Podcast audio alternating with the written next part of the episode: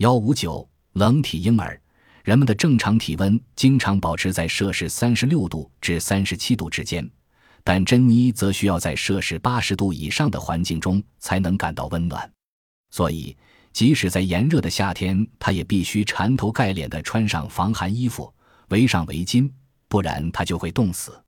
她出生后，父母发现她身体皮肤常呈紫色，夏天出门晒太阳，身体仍然冰冷。珍妮现已两岁。一九八九年，由于长期生活在高温条件下，她的皮肤老化过程加快。